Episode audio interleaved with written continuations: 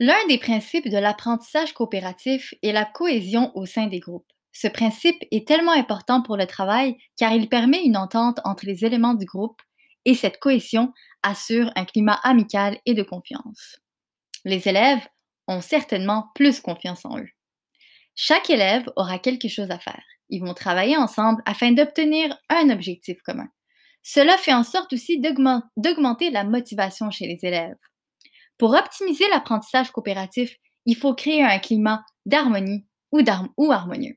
Surtout, il faut s'assurer qu'au sein des groupes de travail règne une cohésion.